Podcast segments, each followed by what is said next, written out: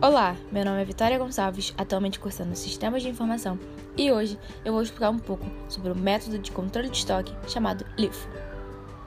Em ciência da computação, LIFO, que é uma expressão inglesa de Last In First Out, se refere à estrutura de dados do tipo pilha.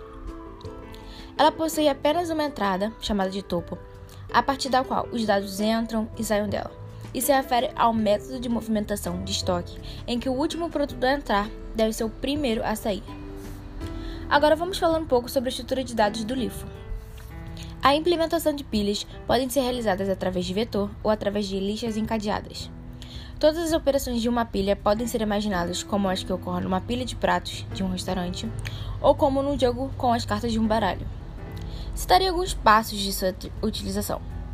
Na criação da pilha é necessário informar o vetor e temos alguns passos como empilhar, desempilhar, mostrar o topo, verificar se a pilha está vazia ou verificar se a pilha está cheia. O método LIFO deve ser utilizado em estoques com grande rotatividade e que não tenham produtos de curto prazo de validade, como perecíveis, pois os primeiros produtos a entrar ficam por um período maior no estoque. Como o fluxo no estoque é variável e depende do desempenho de vendas e de outros fatores de mercado, mesmo que esses produtos tenham um prazo de validade longo ou cuja tecnologia esteja para ser substituída, eles devem ser rigorosamente controlados pelo gestor. Esse método facilita o manuseio e diminui os riscos de danificar os produtos, porque não há necessidade de várias mudanças de posição no estoque.